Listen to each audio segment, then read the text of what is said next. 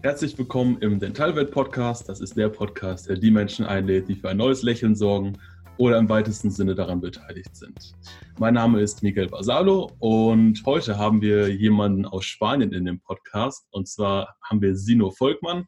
Er ist Zahnmedizinstudent und hat sich einfach mal dazu entschieden, alles in Deutschland hinter sich zu lassen, nach Spanien zu ziehen und dort das Studium zu beginnen. Und in diesem Podcast sprechen wir darüber, welche Schwierigkeiten es vielleicht gab, ob das jetzt eine große Herausforderung war, seine Familie hinter sich zu lassen und vielleicht seine Freundin und seine ganzen Freunde oder ob das, ja, ob das leicht war. Und ich freue mich auf das Interview mit dir, Sino. Und erstmal für dich auch herzlich willkommen hier im Podcast. Ja, vielen Dank, dass ich überhaupt hier sein darf, dass ich meine Erfahrungen teilen darf. Das ist wirklich eine Ehre für mich. Und ich freue mich einfach auf unser Gespräch und bin gespannt, was am Ende rauskommt. Ja, das, da bin ich auch gespannt drauf.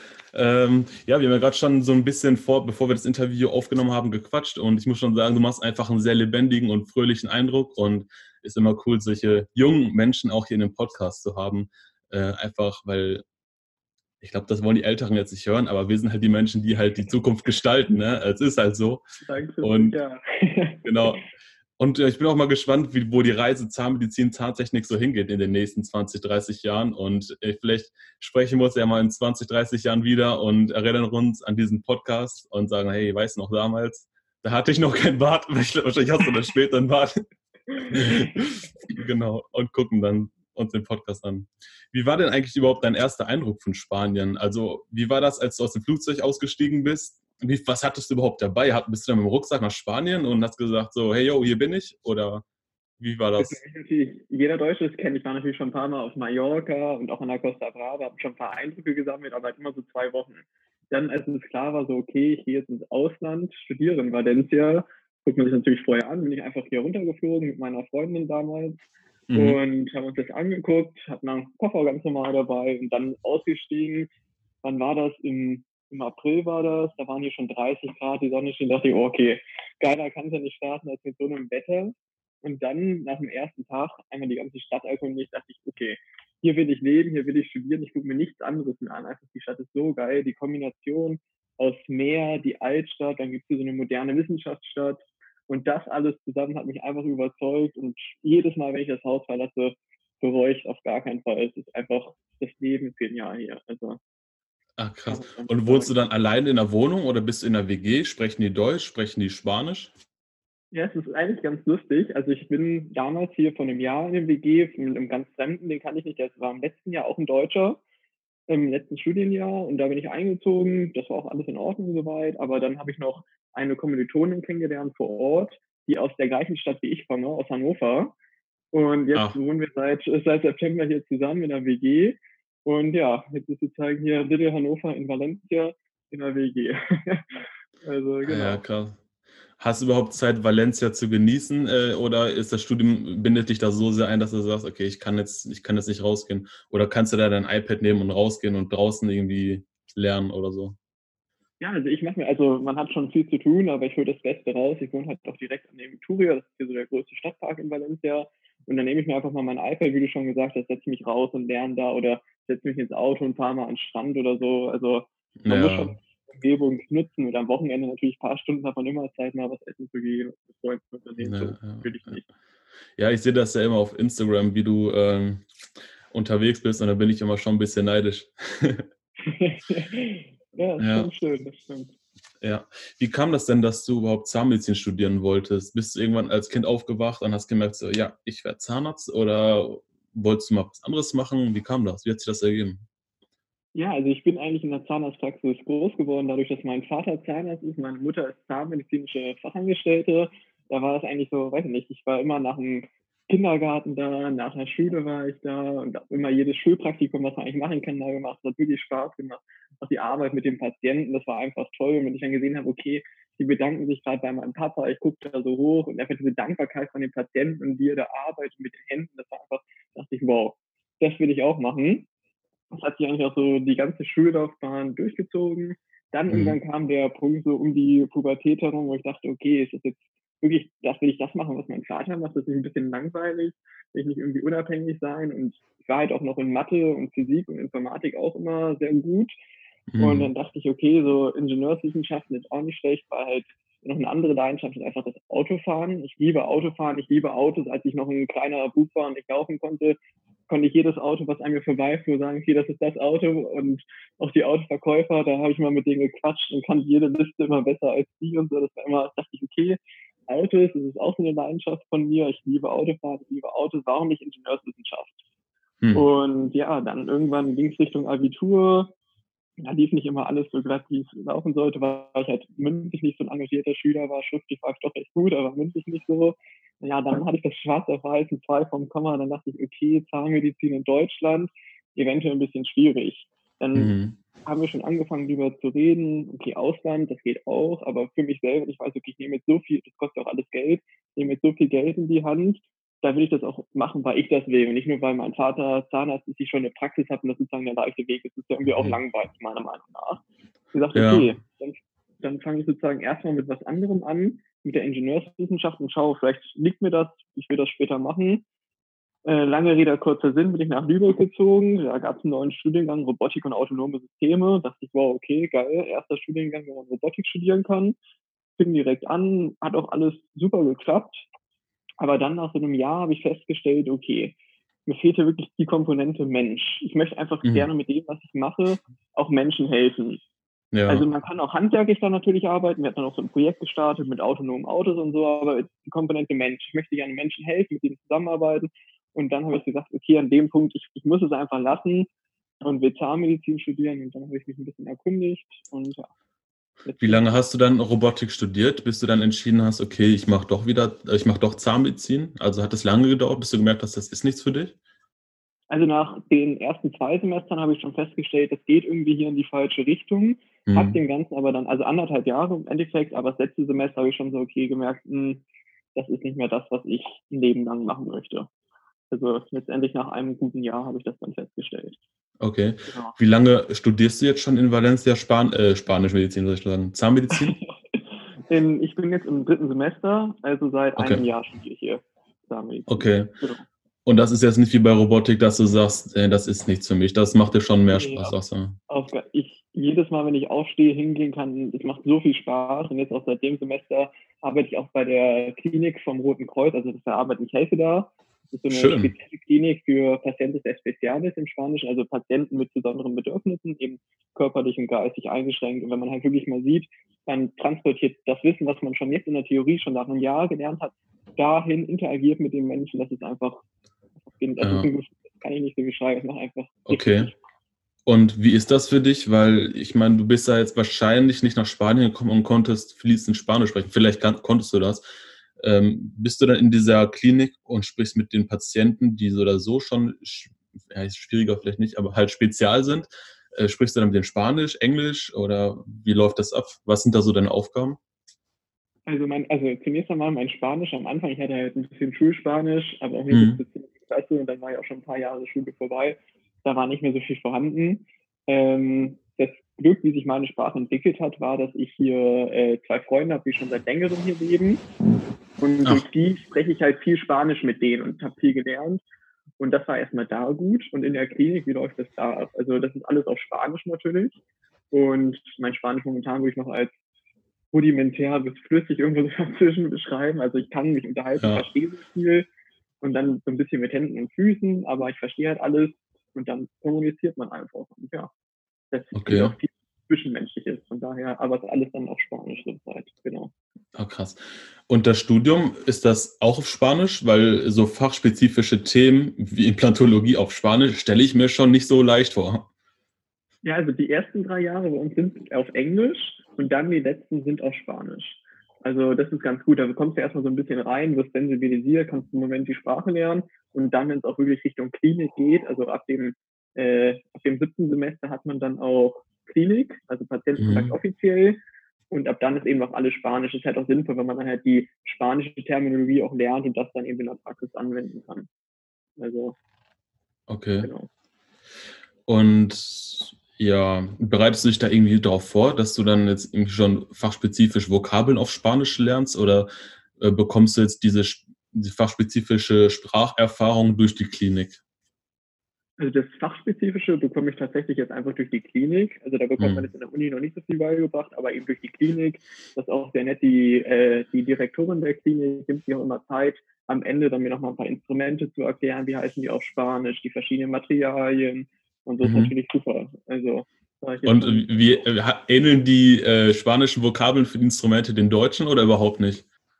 Ja, zum Teil schon. Also zum Beispiel Sonde ist dann Sonder oder Geschichten. Also da gibt es dann halt schon Ähnlichkeiten. Manchmal ist es ganz unterschiedlich, aber es ist halt auch viel zum Englischen ähnlich. Und das ist halt dann.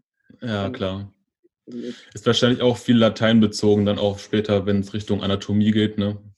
Dann ja, genau. Das, bei uns ist eine Mischung aus Latein und Englisch tatsächlich in der Anatomie. Mhm. Also jetzt, ja. jetzt das erste Jahr so Allgemeinanatomie, also alles unterhalb des Kopf und Halses sozusagen. Mhm. Und jetzt haben wir dieses Semester nur Kopf und Hals und da ist es dann doch mehr Richtung Latein orientiert. Ja. Und ähm, wie war denn die Entscheidung für dich überhaupt, ähm, zu sagen, okay, ich gehe jetzt nach Spanien, ich verlasse meine Familie, mein gewohntes Umfeld, ich lasse jetzt alles hinter mir. Wie, wie, war das für dich und hast du das irgendwie geplant, Schritt für Schritt, oder war das einfach so ein Geistesblitz, hast du gesagt, yo, ich war jetzt da, hat mir gefallen, ich bin da mal weg, so. Wie war das für dich? Also wie gerade, also das, das, Ding ist halt, es war schon schwierig. Es sind auch am Ende dann natürlich Tränen geflossen, aber es war nicht so schwierig, wie man denkt, mhm. einfach weil ich halt schon vorher anderthalb Jahre woanders gelebt habe. Ich komme ja aus Hannover, habe aber in Lübeck studiert. Dadurch, mhm, ja. ich, es waren erstmal nur 200 Kilometer, aber man ist halt einfach schon mal raus, hat gelernt, wie wäscht man Wäsche. Okay, ich muss jetzt alleine einkaufen. Weißt du, meine Freunde, so Kleinigkeiten, wo man erstmal ja, eigentlich ja. rein muss, hatte ich halt schon. Und dann ja. kam auf einfach, dann wollte ich das unbedingt und dann wenn man unbedingt was will, dann kommt man damit zurecht. Am Anfang war es hart, alles neu war hier, aber ja, letztendlich war alles super. Und es war gar nicht so schwierig, wie man denkt. Man kommt überall gut rein, auch mit der Sprache. Viele haben ja immer Angst mit Englisch. Okay, ich war nicht so gut in Englisch. Ich selber war so super nicht in Englisch. Also ich war richtig schlecht. Und okay. ist das gar kein Problem. Man kommuniziert, zum Teil denkt man in Englischen. Also da kommt man Echt? so super schnell rein. Also ja. Wie war denn deine erste Woche? Wie sah die erste Woche aus, als dein Flieger in, äh, in Spanien gelandet ist? Ja, wie sah das aus? Also es war ganz gut, es war so eine Art Welcome Week, heißt das. Also erstmal so die Uni wurde vorgestellt, man hat die ganzen Kommilitonen kennengelernt. Das war schon echt krass, als man dann so feststellt, okay, man ist jetzt einer der wenigen Deutsche, es waren Italiener, Franzosen, welche aus Kenia, Marokko, Algerien, überall. Und so viele Kulturen, das auf einmal kennengelernt, das war echt ein super cooler Eindruck. Und ja, ja, ist auch, ich, ich stelle mir das auf jeden Fall total cool vor, wenn du mit so vielen verschiedenen Nationalitäten zusammen bist. Du, du nimmst ja auch von jedem so ein bisschen was mit an, ähm, ja, an Kultur und auch an Wissen und an der Erfahrung. Das stelle ich mir schon ziemlich cool vor. Also man redet ja wahrscheinlich dann nicht nur über zahnmedizinische Themen, sondern wahrscheinlich auch, ich rede ja immer gerne über Essen, so, keine Ahnung, wie sieht die kenianische Küche aus oder so, ne? Ja, auf jeden Fall. Also ich bin halt jetzt, ich sehe mich jetzt schon so ein bisschen wie so ein halber Italiener, weil eigentlich alle meine Freunde, mit denen ich was mache, sind Italiener, was eigentlich ganz cool ist. Und dann kocht man mal was zusammen, geht schön essen und so. Also es ist halt echt, echt cool. Und so lernt man auch nochmal eine weitere Sprache. Also wenn die sich jetzt Italienisch unterhalten, kriegt man auch schon so viel mit. Und das ist halt nie gedacht. Und von einem Jahr, okay, verstehe jetzt schon Italienisch so, weißt du, was ich meine? Also, ja, ja. Wahrscheinlich ist es dann irgendwann so, dass du Spanisch und Italienisch vermischt, weil sich das ja schon sehr ähnelt. Ja gut, die Aussprache ist ein bisschen anders, ne? Aber ich kann mir ja. schon vorstellen, dass das dann irgendwann passiert. Ja, ja, wenn ich manchmal spreche, da haben sich auch schon meine Freunde ein bisschen so äh, schlapp gelacht. Da waren wir dann essen beim Spanier, alle Italiener. Und ich habe doch einmal angefangen, Italienisch mit dem Geld zu reden und nicht mehr Spanisch, weil man das die ganze Zeit hört. Also genau, solche Sachen passieren aber, wie du schon meintest. Aber, okay. Genau. Ja, krass. Ähm, ist, sind in dem Zahnmedizinstudium bei dir in Spanien jetzt auch prothetische Teile? Und wenn ja, wie umfangreich fallen die aus? Hast du die schon gehabt? Kommen die noch? Also die prothetischen, das ist ein bisschen anders, in Deutschland ist es ja so eine, mehr in der Vorklinik mit den TPK-Kursen, TPK 1, TPK 2. Das gibt es bei uns nicht. Also äh, bei uns ist es eher im dritten Semester, äh, im dritten Jahr und dann halt mit den verschiedenen, zum Beispiel mit äh, Prothetik, Konservieren, das ist dann halt alles vermischt, dass man sozusagen die Zahntechnik mit dem Zahnärztlichen zusammenlernen. Weil der ganze Aufbau hier ist unterschiedlich. Das heißt, die Zahntechnik an sich startet richtig erst im fünften Semester. Das heißt, wenn du schon Spanisch sprechen musst. Genau. das heißt, du lernst Zahntechnik, was du noch nie gemacht hast, auf Spanisch. Ja, so sieht's aus. Okay, krass. Und äh, wie ist das da so aufgebaut? Ist, ist das da modern aufgebaut oder wie kann man sich das da vorstellen, wenn man da zu euch in die Uni reinkommt oder auch ins Labor? Also ähm, im Labor ist alles modern. Also jetzt, wir haben jetzt noch nicht ein äh, CEREC beispielsweise da rumstehen oder so, aber mhm. also zumindest nicht Studenten dürfen damit nicht arbeiten. Aber äh, es ist schon alles sehr modern. Auch die ganze Infrastruktur, die gegeben ist von der Uni, das mhm. ist alles sehr modern. Auch der Studienaufbau, sag mal, wie jetzt so die Fächer gewählt sind, sind auch moderner als in Deutschland beispielsweise, war halt bei uns nicht so äh, stark unterschieden wird zwischen vorklinischen und klinischen Fächern. Wir hatten jetzt beispielsweise, äh, haben wir jetzt dieses Jahr Parodontologie, was in Deutschland eigentlich ein klinisches Fach ist, oder eben auch Pharmakologie, Epidemiologie, mhm. Psychologie. Das wird halt bei uns nicht so stark differenziert, sondern wie das halt am besten kombiniert ist. Auch aufgrund der Tatsache, dass halt bis, aus, bis zu den Ende der 80ern, wenn man Zahnarzt werden wollte, hätte man vorher erst Medizin studieren müssen und dann hat man einen Facharzt in Zahnmedizin. Dadurch ist das alles ein bisschen mhm. gemischt und hat auch einen medizinischen Schwerpunkt, was es halt ja. sehr interessant macht. Genau. Also für mich macht das Ganze jetzt auf jeden Fall so den Eindruck, dass du so ein bisschen auch dieses Vorurteil mit rausnimmst, dass wenn man im Ausland Zahnmedizin studiert, dass das nicht den gleichen Wert wie hier hat. Ich meine, ich kann das nicht beurteilen, ich bin kein äh, Mediziner, ich bin kein Zahnarzt, aber es macht für mich schon den Eindruck, als ob das alles Hand und Fuß hat, eine gute, gut strukturiert ist und dass du da halt auch was lernst, was sich dann später hier weiterbringt. Ne? Ja, auf jeden Fall. Also ich würde jetzt nicht sagen, dass es hier besser ist oder schlecht. Also man kann es einfach nicht bewerten, weil ich auch das System nicht, ich kenne es halt in der Theorie, weil mhm. ich eben auch im freien Verband deutscher Zahnärzte bin, wo man sich halt auch mit diesen Fragestellungen beschäftigt. Mhm. Aber so, also ich, ich, wenn ich mich mit an, mit deutschen Kommilitonen, sage ich mal, die Zahnmedizin unterhalte, fühle ich mich jetzt nicht so, wie wenn ich der Dumme wäre aus Spanien, der keine Ahnung ja. hat. So, ja. das auf jeden Fall, klar. Okay. Das heißt, du bereust diese Entscheidung auch bis jetzt noch gar nicht überhaupt weggegangen zu sein. Nee, also im Endeffekt bin ich glücklich. Wenn ich jetzt, mhm. ich hatte mhm. mich auch damals noch in, an der Universität Witten-Herdecke äh, beworben. Das ist so die einzige private Universität in Deutschland, wo halt das, der NC nicht im Vordergrund steht. Ja, halt da kenne ich auch ein paar Leute, die da studieren.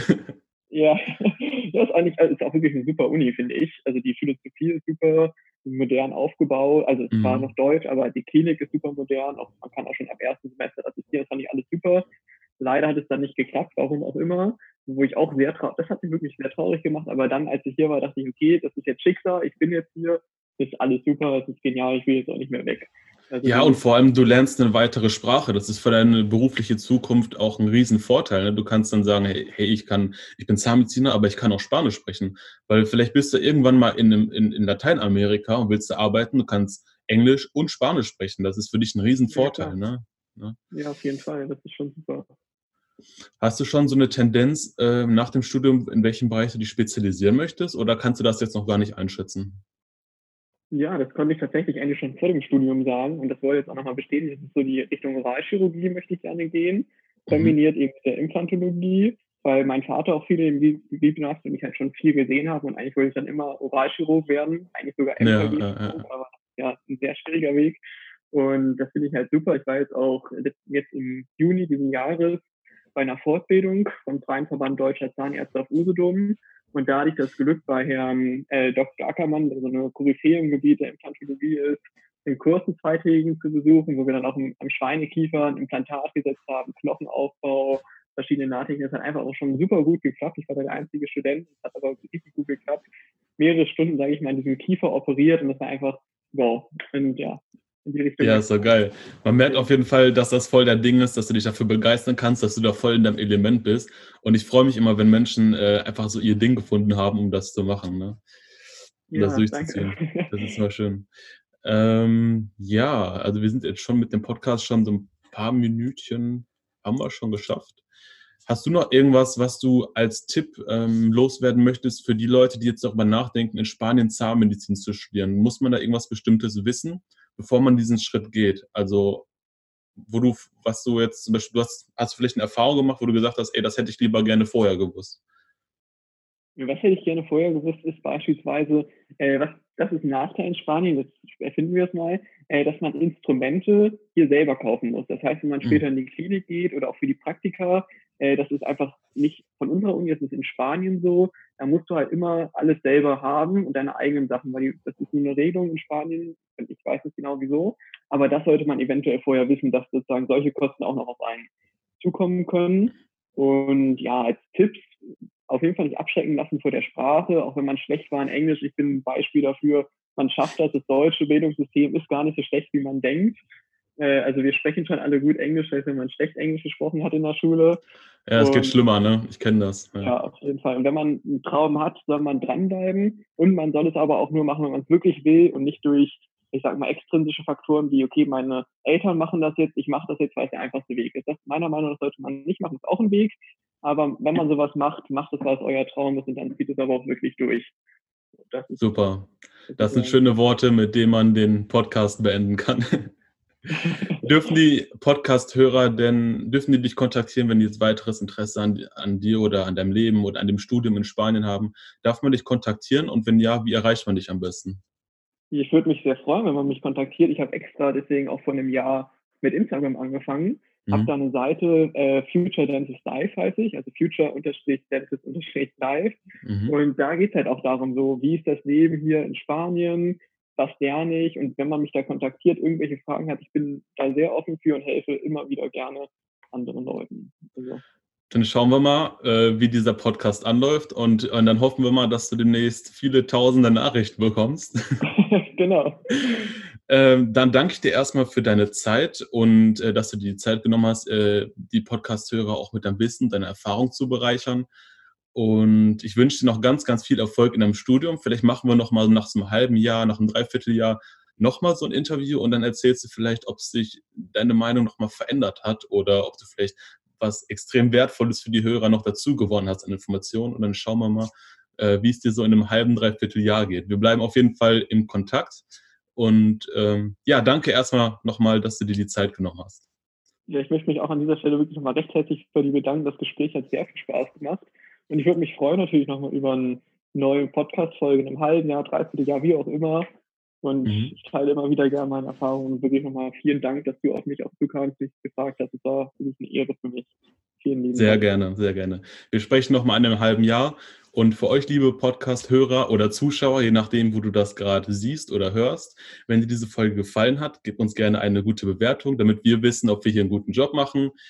Und ja, folgt dem Sino auf allen möglichen Kanälen, bombardiert ihn mit Fragen. Wie ihr gehört habt, hat er da auch Lust drauf, euch die Fragen zu beantworten.